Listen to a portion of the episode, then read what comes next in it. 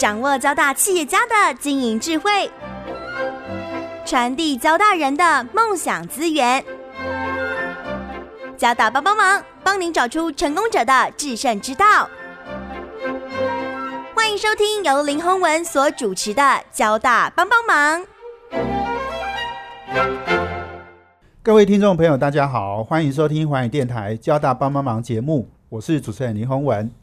呃，有关金融科技哦这个领域，FinTech 这个领域哦，我其实在节目中介绍呃很多公司哦。那蒂诺呢，呃，智慧金融这家公司呢，其实在很早期我们也介绍过哦。不过那时候邀请不是到我们交大帮帮忙的节目来哦，但是今天我们邀请蒂诺智慧金融哦三位呃很重要的呃这个呃创业家哦，那我想要请他们来分享哦。因为蒂诺呢，在过去几年呢，也做了一个很重要的一个新的哦业务哦，叫做哦这个订阅呃经济哦。那订阅经济这个概念，我觉得其实蛮重要的，可以在呃我们的节目中来分享。另外，当然呃，为什么邀请蒂诺来参与我们交大帮忙节目，是因为今天另外两位啊，除了创办人兼执行长刘进良、欧选之外呢，啊，另外两位呢，策略长跟哦，这个负责行销的这个校园大使计划的发起人哦，两位呢都是我们交大的校友了哦。那策略长曾介俊哦，以及呃负责行销跟呃这个 IFN 校园大使计划的发起人黄孝宏哦，他们都是交大的校友哦。所以我先来呃邀请三位呢跟听众朋友先打招呼。那我首先首先先请这个蒂诺智慧金融的创办人兼执行长刘继良 Ocean。来跟听众们打一个招呼。Hello，大家好，我是刘进良，是很荣幸那个蹭交大，就是我的我的 co-founder 的光，然后可以上交大帮帮忙的节目。是是是，没有啦，这我们也我们也沾你的光了哈，你也创了一个这么好的公司哦，那让我们交大来分一杯羹哈。我们请那个策略长曾介俊也跟听众朋友分享，哎，这个打个招呼。啊，Hello，各位大家好，我是曾介军，我电务八六啊，我在我我在交大待了九年啊，是是，谢谢各位。九年不是只念大学，是把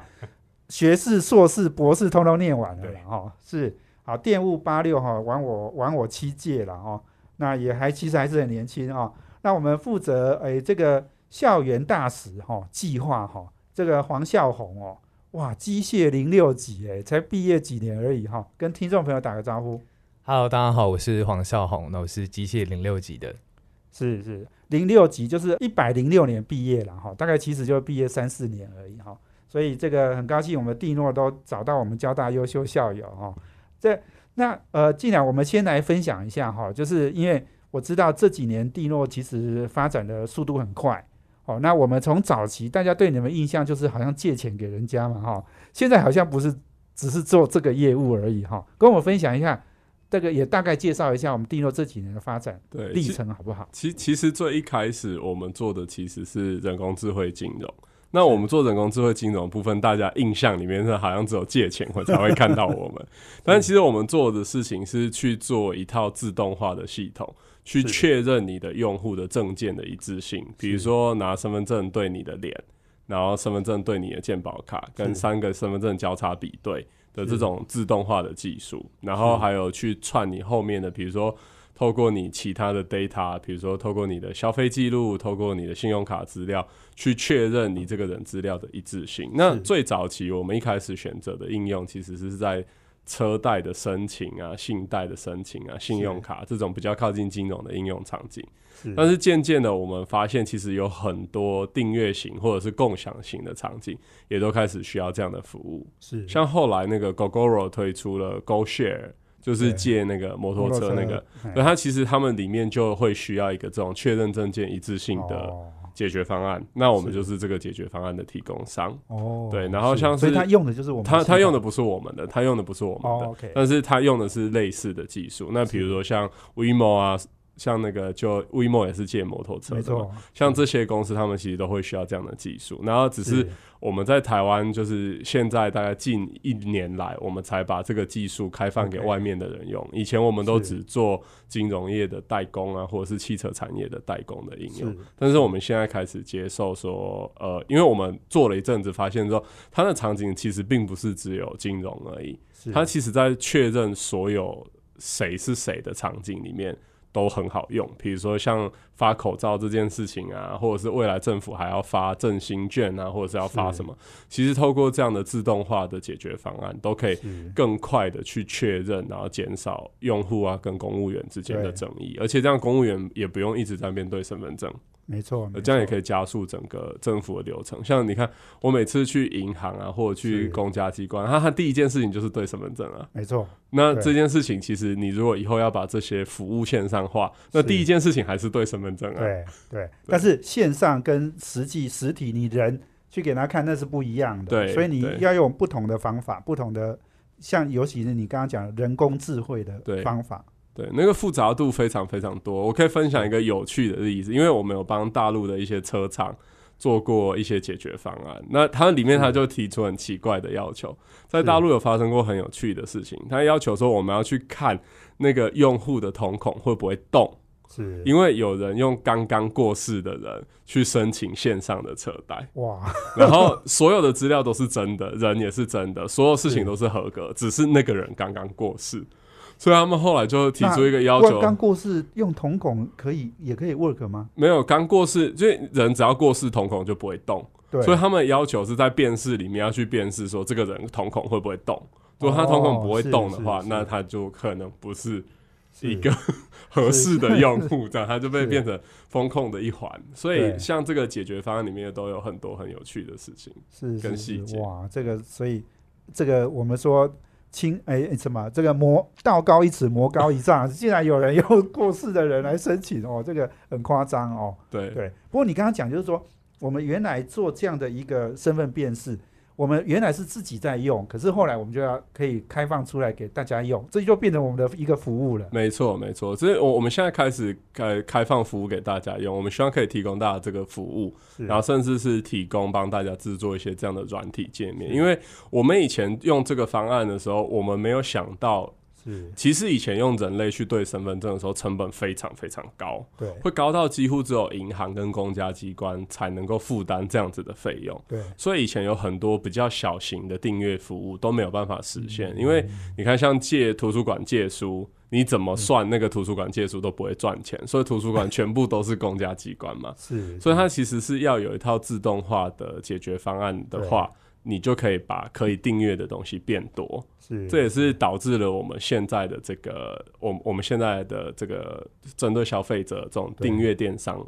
订阅平台的这样的一个服务，因为我们发现一旦有这个自动化对身份证啊跟一致性的系统的时候，我们可以提供给消费者更多的服务。没错，没错。其实你刚刚讲，就是说订阅哦，这个你说身份证的辨识，这个其只是你其中一项服务啦。其实更主体的是你要提供什么服务，这是，是关键，对不对？我看到你们呃最近有汽车也可以订阅了，对，对，所以这个要不要？哎，这段就让我们欧选来稍微阐述一下汽车订阅，你们叫 Select 汽车订阅，对，我们汽车订阅叫 Select C E L E X。然后谢谢洪文哥给我这个工商的时间。我们第一波推的这个车款是宾士的 C 三百，是那它每一个月的订阅费用只要四万块钱。对，然后里面包含了几乎所有的东西，从车子本身、车子的保养、车子的保固、车子的保险，是然后甚至是车子的停车，我我们都有负责。然后加油，我们还会送你回馈金。是然后它的好处是，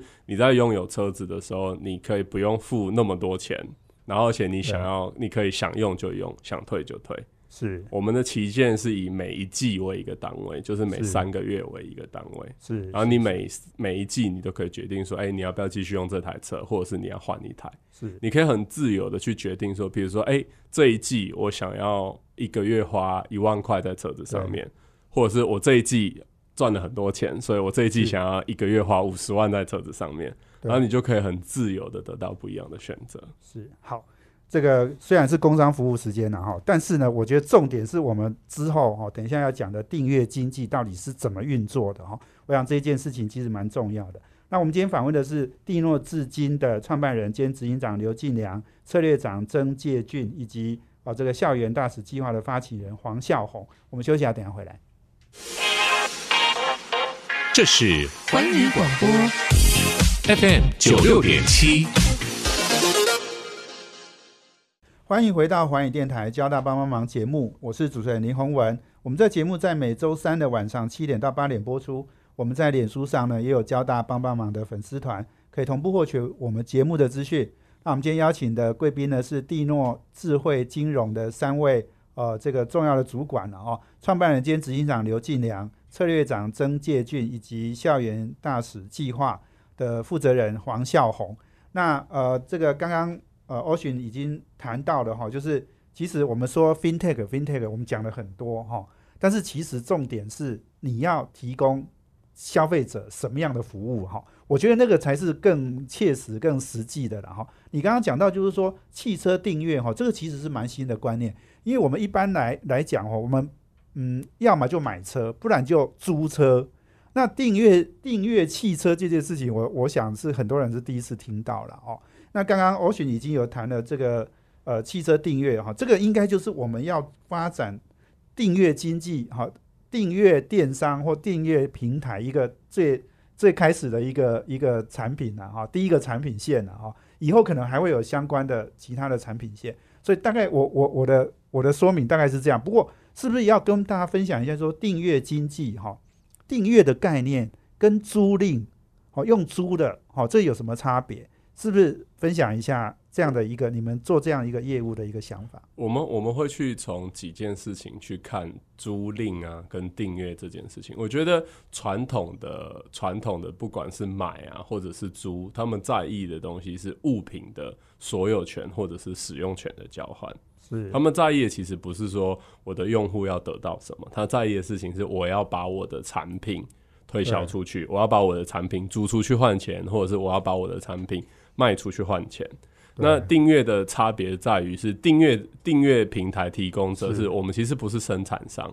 我们要做的事情是，其实我们确保我们的用户可以在很透明的状况下看到自己在他的食衣住行里面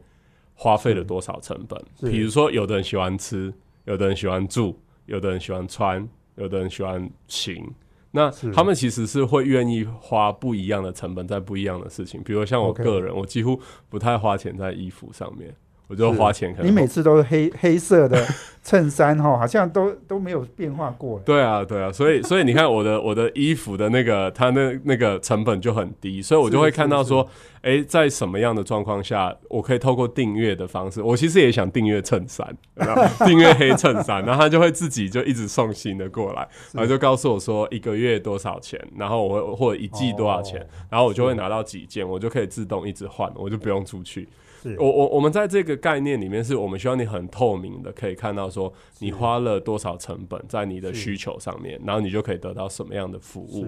因为很多人会担心，比如车子就是最明显的例子，很多人会担心说车子会买得起养不起。然后你其实并不知道你自己到底花了多少成本在这件事情上面。是是。像我自己买车，我人生第一次买车的时候，我买到事故车，我买台二手车，然后我买到事故车。然后因为我第一次买车，那时候是小孩子也不懂，所以我买车被骗一次。是。然后买了车子之后很开心，所以就去办保险。办保险的时候不知道保险会退佣。是。所以又被骗一次，然后再去。办租赁，因为公司要做租赁嘛，就因为是公司配给的车，所以要做租赁。租赁又被骗一次哦。然后你说所谓骗，就是说比较贵。对对，就是我根本没有办法评估它的成本是多少钱，因为他们会把成本描述的很复杂，包装的很复杂，所以我根本不知道到底是我花了多少钱在这件事情上面。然后因为它是一个事故车，所以我又去修车。然后在修车过程里面，我也。非常的懵懂无知，所以就又付出了非常高昂的成本，然后最后我实在是受不了，决定要把这个车子卖掉。然后卖掉的时候，那个价钱非常的糟糕。对，你你你买买卖一台车骗五次，对，买买一台车会被骗五次，然后从头到尾我其实都不知道我到底哪一些成本对我来讲是合理的，哪一些成本对我来讲是不合理的。了解。所以刚刚讲就是说，我们这个 Select 这个汽车订阅，我们基本上是。哎，你你可以把车开回家，好，比如说你如果定三个月的话，三个月是算你的啦。对，可是其他的很多的事情都你都帮他解决了。是是是是。是，所以我我我是不是请我们曾介俊曾策略长也跟我们分享一下，就是说你刚刚刚刚欧巡已经阐述了那个不同嘛，哦，那你们在做的时候，你们有没有一些实际的你自己的一些体会？呃，对，像像我们公公司当初要推这个所谓订阅汽车的时候，我就是很高兴嘛，我会跟我太太讲，哎，我们公司要出一个新产品叫订阅汽车。结果他当下听到订阅汽车的时候，他就三条白线，就是说什么是订阅汽车？是订阅汽车的使用权吗？所以说，对一般人而言，他会他他想到汽车的时候，他其实是想到那个物权或者是。使用权，但他们没有想到，其实车它其实是要满足个人行的欲望，它可能要到某个地方去，就好就好像我们一般在搭计程车的时候，其实是我们必须要到某一个地方去，然后我们这样子的需求要被满足，所以我们的这个订阅的概念，它也是要去解决这这样子的需求要被要被满足的一个 service，是。对那。呃，那如果我们类比的话，我们就会拿像是这个 Netflix 啊，或者是呃那个 Amazon Prime 这样这样子的一个订阅制度来做类比，因为像有人订了订了 Netflix 好了，他其实也不是自己要看，对，他是他是家人要看，对，但他我们都四个人，家人四个人一起看，对对，所以说像是这样子的服务，你如果套用到订阅。订阅汽车上面，其实就是一个人订了这样子的，呃呃，它可以满足型的这个这个需求。的需求的的产品或者是服务，是。那那就可以去解决这样的事情。其实其实大多数的人并不是想要拥有一台车，他只是。想要能够。呃，速度够快的移动，哎，那你是。简单的可以这样，或者是说它在移动的时候可以遮风避雨，它不用去搭去搭捷运，尤其是在这个可能后后武汉肺炎时代这样。子，那那有人可能想要保有一个私密的小空间，这样，像像我以前有一个呃，也不能讲是个人的习惯嘛，就是说，当我回到。车子上的时候，是我就会觉得我好像自己已经回到家了。所以不管我在多远的地方，我我呃我。开车在外面，可能离离着真正住的地方，可能那个呃几百公里这样。但是当我只要回到车上，我就会觉得我好像已经回到了家。这样，其实其实其实车子它也可以满足像是这样子的一个功能。所以所以我们也是基于这样子的概念去推了一个所谓订阅的服务，这样对。所以我们。必须要强调说，它它其实跟买和租是是几乎是完全不一样的定义。即即使刚刚在讲到，就是说买跟租哈，我我我觉得订阅好像是介于中间哈，但是又完全不又不完全一样哈。就是说，因为像我们刚刚讲，就是说我们买车子哈，其实很讨厌，又有保险，又有维修，又要加油，又要停车，其实又要保固，哦，这其实有很多责任呐哈。所以，通通责任都来了哈。其实有时候人人是很烦的，对不对？但是租车呢？租车刚刚讲就是说，租了你租了哈，是的确是你刚刚讲回到车子有那种回到那个诶你自己家的感觉是有了哈。不过那个时间很短，而且比较贵。好，但是我就不是很清楚，就是说我们的订阅跟租哦，刚刚跟买是差别是有的，可是跟租有什么差别？是不是有？跟跟租，我相信跟租最大的差别是我常常跟他们讲说，我觉得车子这种东西是不能共享的。比如说，大家常常会讨论到，比如共享跟订阅之间的差别。我常常会跟他们说，车子这件事情是不能共享，因为刚刚谢俊有提到说，车子会给你一种家的感觉。对，那车子其实就像男人的包包一样，你知道，我们会丢球鞋在上面，我们会丢球在上面，我们会丢很多东西在车子上面，它其实就是我们的包包或者是一个会移动的家。那所以我们觉得它是可以被快速交换，但无法被共同拥有的一个东西。对，所以我们觉得。订阅这样的概念是，当你想要的时候，一它一直都是你的；当你不想要的时候，你就可以换一个。所以，我我我觉得订阅跟租比起来，好处是你的主动权更高，因为你没有一种受制于人的感觉，就像是你去对，就就像是你去租车，那你可能会有个期限，说哦，租了三天，三天就得还，对你，就要得还，而且然后把它弄得干干净净，还不能乱丢东西，没错，而且你还要把油加满，因为会罚钱，对对对对对，然后他就会一直去检视你说究竟发生什么事情。是。那像我们推订阅这样的长度，我们希望给到我们用户的事情是他的自由，然后我们也可以全然信任我们的用户，因为我们在前面的环节里面，我们都已经确认过跟我们在一起的用户是诚实正直的人，然后在这样的状况下，我们自然不必像就是防范的去看他们。是好。我们今天访问的是呃蒂诺的呃三位重要主管哈，执行长刘进良、策略长曾介俊以及呃这个校园大使的负责人黄孝宏。我们休息一下，等一下回来。这是环宇广播 FM 九六点七。欢迎回到环宇电台交大帮帮忙节目，我是主持人林宏文。我们今天邀请的贵宾是蒂诺智慧金融的创办人兼执行长刘进良 Ocean，然后还有策略长曾介俊以及呃校园大使的计划负责人哦黄孝宏。那刚刚我们讲到这个订阅经济哈、其实现在很多人都在讲订阅经济，哦，不过订阅经济跟共享好像又有一点类似，又好像不太一样。哦，因为我们讲到共享是过去，我想这这很多年哦，这非常红的，不管是呃这个 Uber 啦，哈、或是 Airbnb 啦，这种商业模式其实呃一直也是很多人很熟悉嘛，哦。不过我们现在讲到订阅又又不太一样了哦。那所以我，我我是不是也请呃三位哦来谈一谈，就是说像蒂诺选择订阅经济这件事情哦，其实在我们 FinTech 的发展过程，其实它已经慢慢的从我们最初的就是借钱这样的概念，到我们提供实体的服务。好，那这个实体的服务当然是要满足很多人的需要哈，所以订阅经济其实是更细致的去解决人的需求有没有被满足的的问题啦。哦，所以刚刚讲到就是说，诶，这个如果说哦汽车订阅这个这件事情，我们我们做成功了哦，那接下来我相信你们应该还有新的业务要推了哦，在我们订阅经济、订订阅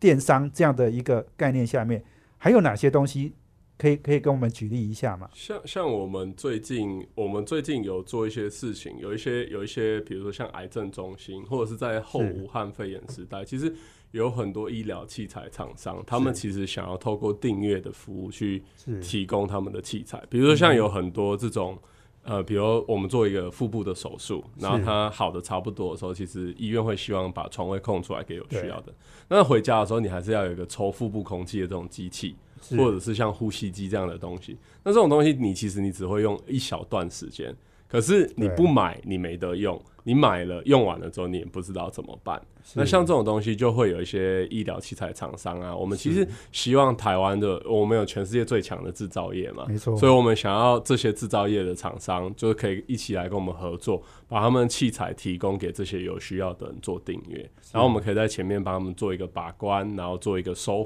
帮他们做这个收费跟一个一些这种讯息的媒合的平台的管理。对对，像像里面我们觉得有很多东西可以做，包含像是比如说，呃，像我们之前也有慈善机构，所以我们其实想要找台湾制造业的厂商，比如说像交大帮，应该就是制造业非常非常风行，应该是台湾制造之王之一。对，那像有一些东西是我们之前还有谈过，有一些比如说像是慈善慈善团体，对。对，我觉得慈善团体也可以透过我们的这种订阅平台的方式，让他的用户可以定期的捐献到他的平台里面。哦。像我常常会收到一张划拨单呢、啊，我很想帮他，你知道，我觉得他做的事情很有意义，我很想帮他。啊，可是他就寄一张划拨单给我，然后叫我自己填金额，然后再走去邮局，然后划拨给他。我觉得就是想到这个你就你就冷了，啊。对对对对，你会 你会你会有点捐不出去，你知道，你真的有一个炙热的心，你想捐，但你会捐不出去。所以我觉得订阅不仅仅是在医疗器材上面，我觉得在慈善上面也都会，我觉得都哦会有很大的帮助。对对，哇，做这这个刚刚这个欧选讲的这些，其实都是很新的商业模式啊，哦，可是都有那样的需求哦。你刚刚讲就是说，其实诶，我们应该有很多人有类似的经验。你说那个诶什么回家要抽腹部的空气哦，那可能你你你可能这个诶在医院可能这个脚受伤了，回家要拄拐杖，哦，然后你有很多的这个什么医疗的器材，你只是使用一段时间而已，你之后就不会再用的。你很可能一辈子都不会再用了。对对，但是你却花是一辈子都不会再用。你却花了一大笔钱去买那个东西，哎，其实真的没有意义的哦。所以这个这个看起来是一个很重要的一个需求。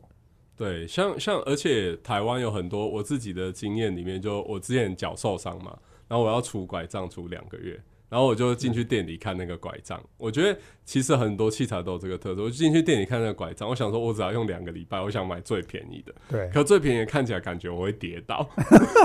然后可是觉得比较好的，又觉得只有两个礼拜，好像不值得花这么多钱在这件事情上面。那我觉得生命里面有很多这样的需求，尤其是医疗器材，动不动一台可能就要一二十万。像这样的器材，其实生产商会很愿意。提供服务给订阅给有需要的人，对生产商也有这样的需求，因为不然他们其实他们也不好卖啦。老实说，哈，对，所以那策略长是不是这个曾策略长是不是也跟我们分享一下？因为这个订阅经订阅经济哈，这个其实有一段，其实这这样的一个想法其实有一段时间了，可是好像目前做很成功的案例好像不多。我们希望我们的这个汽车订阅应该要把它做成功了，哈。这样，这样大家就会比较容易去理解这样的一件事。好，那这曾崔院长，你你负责公司的策略哈，要不要跟我们分享一下，怎么样让这个订阅经济能够更成功，然后能够做得更顺利？这样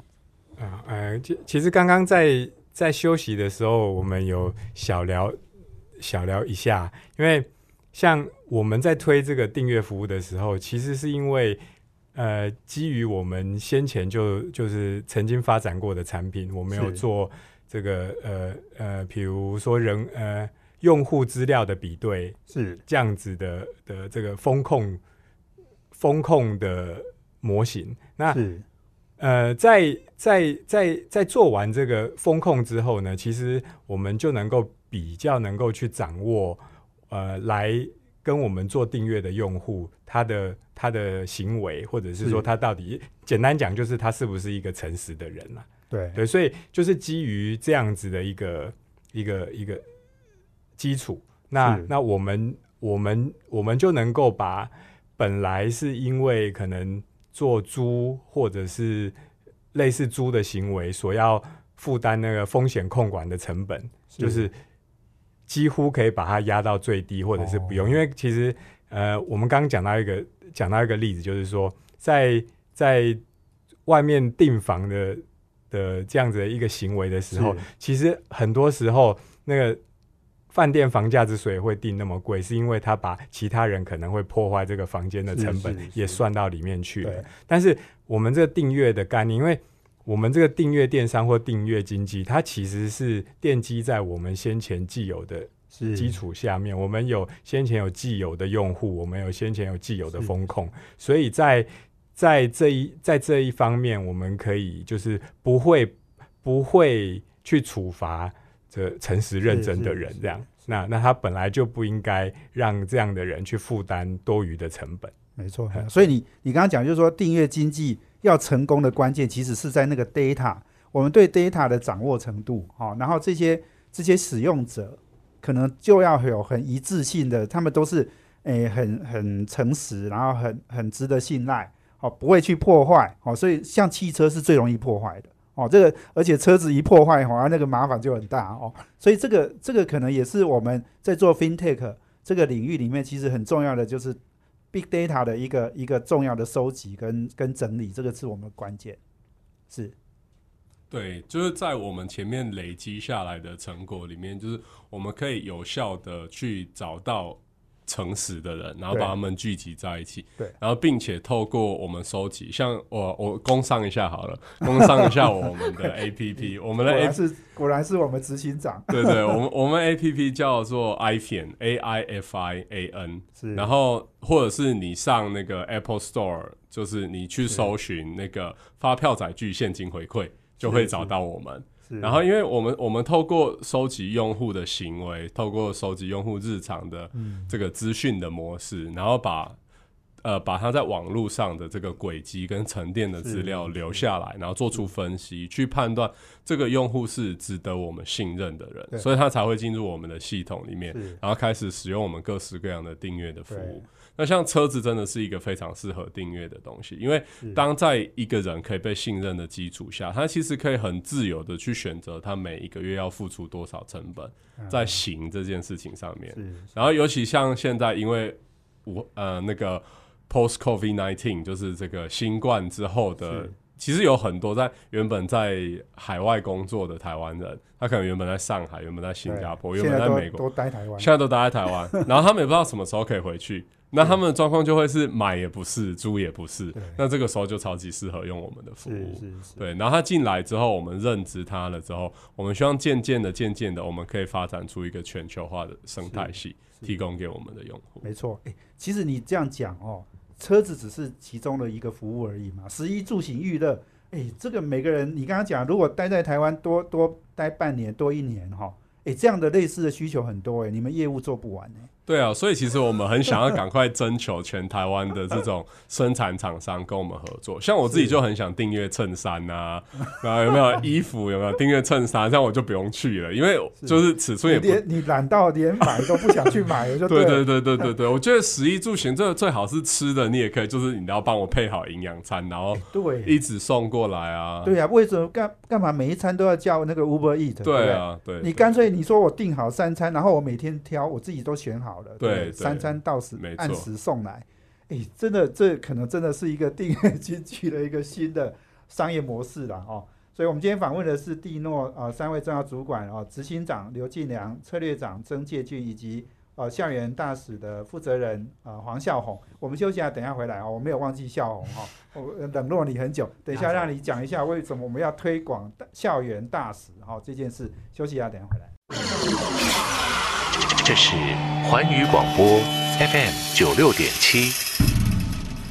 欢迎回到环宇电台《交大帮帮忙》节目，我是主持人林宏文。我们今天邀请的贵宾呢，是国内哦，在金融呃科技领域里面哦非常重要一家公司，叫蒂诺智慧金融。那呃，创办人兼执行长刘进良，那策略长曾介俊，以及呃这个 IFIN 的校园大使计划的发起人黄孝宏。孝宏很年轻哈、诶，交大一百零六年毕业哈，二零一七年毕业，到现在才三年嘛哈。对，所以你你这个这么年轻，你回去学校做这个什么呃校园呃记呃校园大使，大概人家也都觉得你就是他们他们同类的的同学比这样亲切这样。是是是，所以要不要讲一下，就是说我们为什么要做校园大使这件事？好，就是刚刚提到的是很多我们家关于订阅制啊，然后汽车的订阅那一块，然后但是我们家的本体是 iPhone 这个 app，然后再次工上一下 A I F I A N 啊，希望大家可以去下载一下。然后那它其实里面还有一些主打是呃年轻人比较喜欢的功能，像是呃扫描一张发票，然后可以获得一元现金回馈，类似这样。所以我们主要是推广这个 app，那我们想要让我们的 app 走进校园里面。那走进校园里面的话，其实我觉得。呃，用最有效率的方式的话，我会觉得是透过论坛的方式，好好阐述我们的品牌的理念跟概念。那所以，我们一开始首先是有一场校园论坛。那这个校园论坛结束之后，我同事有一天跟我找我说：“哎、这个论坛结束就结束，好像断在这里有点可惜。然后意我们应该犹未尽，对，应该要有一个有所行动，一个 call to action。然后我们就想说啊，是不然我们来做一个校园计大使计划。是这样，然后这个计划就开始开始发想，然后开始执行，然后我们在今年的二月到五月刚好做完第一届的校园大使计划，这样。是是，哇，也刚好是这个 COVID nineteen 最严重的时候、哇，这段对时间你们都赶回去校园哦。呃，其实这个大使计划就是我们分两个阶段，一个阶段是培训这些大使，然后他们是会来我们公司有一个他们有一个任务制来上课。对，来上课，然后他们也是。会准备一些提案给我们，然后是。这部分其实算是一个呃互相学习的部分这样子。是，然后。我觉得这边要讲一个很很吸引人的一个亮点，就是我们家在这总共有二十一位校园大使，然后我们会选出一半的人，最后是可以啊、可以有米其林三星的餐厅跟欧选一起共进午餐。哇，哇，这个是这个就是感谢欧选，因为我们家去年尾牙也是在这个义工这个米其林三星吃饭，然后我们就想说，那这些校园大使，因为他们就是非常认真，每一次都会有提案的部分，那我们就会筛选出一半的人，对，哎，我可以请问一下，你刚刚讲说提案是他他提一些案子，让我们哎，就说发想一些案子，让我们来来看能不能把它变成是一个商机，是是这样的想法吗？这个部分它会分蛮多面向，像我们第一堂课比较侧重是让他体验产品部门，他就会去发想说，哎。就是现在最新的金融科技，他们在做什么题目？他们会先做大量的 case study，然后这部分他们因为第一次做嘛，所以他们学生他会觉得说，呃，不知道该怎么下手，然后我们这边就只是给予协助。这其实我觉得是学生所最需要的，就是他们需要有大量的实战的经验，然后是有人带着他们从中做、从中学，他们这样成长最快。所以我就是想说，如果我今天回到大学时期，我希望企业能帮助我什么？从这个观点去做这个校园大使的设计。哎，这个其实很重要哈，就是说学生他们现在可能也觉得老老师教的都很过时啊，对，他们希望能够有比较新的跟哦，尤其是更实务的哦，跟企业有比较深的挂钩，所以我相信这个是吸引他们很重要一个因素，对不对？对他们其实在这次的表演哇，可圈可点，我觉得比我想的还要让我感动的是，他们花了很大的时间在这一次的呃每一次的任务上面。举例来说，第一次他们。有同学就是光是 case study 的部分，他说他做了一百个小时，哇！然后我就觉得说，其实短短的可能两个礼拜之内，你就花了一百个小时在我们身上，我就觉得说，他是一个很认真的孩子这样。然后各个过程当中，刚刚讲的是任务卡，他有发想行销啊，或是拍摄品牌影片的部分，然后让他有一点竞争的元素在里面。所以我会觉得说，他们除了提案表现很好，他们从中也结识了一群各校的好伙伴。是是。然后这一次的校园大使可以认识很多朋友。对，因为他们来自校的，对不对？二十一个校园大使来自十三个大学。是。对，所以他们其实就认识各个学校最强的。听说交大没有，是不是？啊，这点比较可惜。你交大毕业了，你竟然找不到交大人。对，原本有一个学妹要来，但刚好选课问题，就就没有办法待下去，太没有魅力了哈。好，没有，我我觉得哦，这个其实很重要。我我觉得刚刚讲就是说。哎，即使学生还是很有学，哎，这个求知欲啊，哈，很想要了解这个企业哈到底在做什么，尤其是 FinTech 这个真的是一个比较新的领域哦，大家也不知道在干嘛哈。哎，这个来蒂诺应该还还有欧巡还给他们策略长还给他们上课哈，所以这个对他们其实是很有帮助的。对，就是他们来的话，因为他总共是有五次的任务，所以这五次的话，我们都会他们先提案，然后我们再上课。然后这一段过程其实是我觉得他们会产生大量的革命情感，然后收获也非常的多。对，所以其实我觉得蒂诺也蛮聪明的哈。这个所谓校园大使，不止把我们的东西推到校园去哈，我们还利用诶学生这个诶，可能也帮我们想很多 idea，对不对？让我们能够诶开发更多新的哦这个产品跟服务嘛哦。所以这个这个的确，诶，我我想我们校红应该扮演很重要的角色了哦。那是不是我我也请策略长，你们诶，你们真的蛮聪明的哈，你们会想出这样的一个 idea 哦。大概策略长应该也是这个发起人之一嘛哈。怎怎怎么样让这样的一个计划，让我们能够获得更多从校园来的资源跟人才？诶，其实我们那个蒂诺的这个 i p h o n 这个 brand 的产品，就是一直有一个。呃，共好和共荣的概念在里面，所以当您去检视这个产品和检视我们这个校园大使计划的时候，它也是符合一个这样子的概念和精神，就是共好共荣，就是校园大使来我们这边跟我们。学习，我们把我们会的东西交给他们，但他们也提供我们新的灵感和新的新的刺激，所以其实这会造成一个正向的循环。然后第一届完后会有第二届，那第一届的东西也可以再传承给第二届，这样子它会变成一个生生生生不息、一直良善的循环下去。这样，这这是我们当初做这个计划，呃。其中一个想要达到的目的之一，这样。哎，我我很好奇哦，那这个我们我们听起来这个有一点好像是实习，或者是哈，跟实习好像有一点像嘛哈，但又不完全是。哦，那实习还有还有这个诶打工费哈，这个还可以收一点点减小小的薪水，我们这个有吗？我们这一次的计划它其实是不执行的，但是它就是它最终会有一个是餐厅的 reward 可以给他们嘛，对。所以呀，所以大家为了要跟 Ocean 哈吃饭哈，而且三星三星的米其林，哎，这个蛮有趣。学生实习就帮你摘星，一口气三颗。是是是，所以这个挺有意思的哈。所以我们动脑筋也是动得很快哦。所以那最后我让让欧许来做一点结论了哈。我想呃，蒂诺这个发展这几年哈，我想一直都有一些创新嘛哈。我我我真的很佩服你哈，这个不断的在动脑筋哈，有一些新的想法。所以这个除了刚刚我们讲的订阅经济，然后另外是校园大使，就说未来呃这个蒂诺哈有哪哪一些什么样的新的规划，或者是什么比较中长期的发展的一些目标跟想法，跟大家分享一下好吗？好，那首先要先谢谢交大帮帮忙，然后让我们可以来这边。希望你们找到交大的校园大使啦。对，让让我们工商一下，我们真的我们很很喜欢交大毕业的这个小伙伴，然后所以对对对都很优秀啊，所以如果有的话，请赶快投履历来我们家。Urate 跟一零四上面我们都有，请赶快投履履历来我们家。然后因为我我们在这个过程里面，其实还是一直在发发展新的想法，